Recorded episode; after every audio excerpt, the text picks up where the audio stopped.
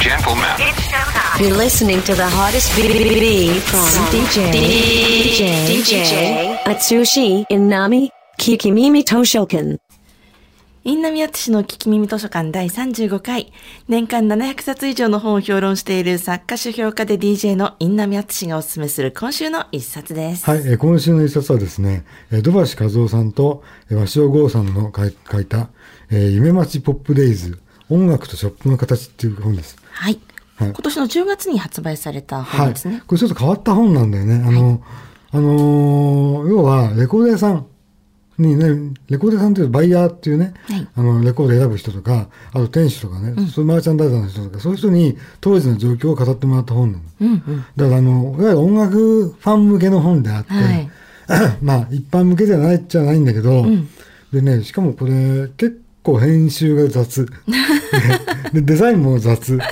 で、なんだけど、内容的にはね、えなかなか面白いっていうか、はいあのー特に90年代までのん音楽業界がどんだけパワフルだったかってことがすごいわかわかるんだよね。はいうんそうブライアンさんはもともとあの住屋っていう静岡にあるレコードショップの方ですよね。渋谷にもあったよね。そうそうそう。富国生命ビルに今違う名前ですね、うんあれ当時富国生命ビルと言いました。近能坂の方だよね。そうですそうですんそうです、ありましたね、うん。あと、パイドパイパーハウスって有名な、はい。あの、こと通りにあったんですよ。ええええ。とかね、そういう、あと、もっとクワトロ、そう、実はこれ僕のね、あの、友達の奥さんが、で、登場してるんですよ。あそうなんですか。う元クワトロウェーブの、ええ。で、ロックポップスのバイヤーやってた石山さんという人で、うん。そういうこともあってね、なかなか、あの、親近感なんだけどね、あの、音楽好きだったら、えーこういうことあったんだっていうことがすごいいろいろこう分かってくるっていうかね。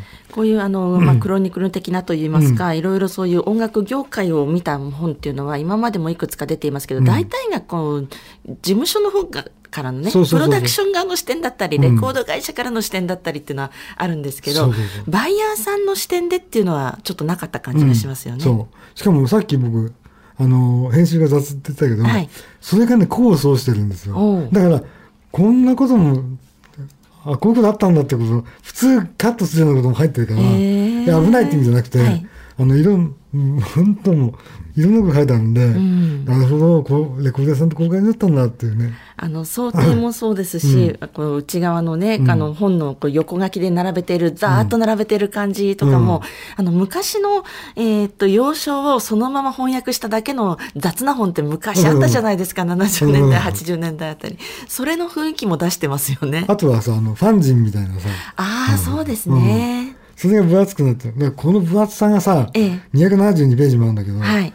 これがまたそのつこの本を作った人たちの,、あの情熱を表してるっていうかこれを載せたいっていうね、うんうん。音楽ファンはねちょっとねあの、まあ、ためになるかどうかわかんないけどまあためになるかな、あのた楽しめることは間違いないんでそうですね。はい、ぜひ読んでほしいと思いますね。はい。以上、今週の一冊は、えー、ラトルズから、えー出版されています。はい土橋和夫、鷲尾豪著、夢町ポップデイズ、音楽とショップの形、お送りしました。はい Kiki Mimi, Kiki Mimi Tosho Cat. Kiki Mimi Tosho Cat.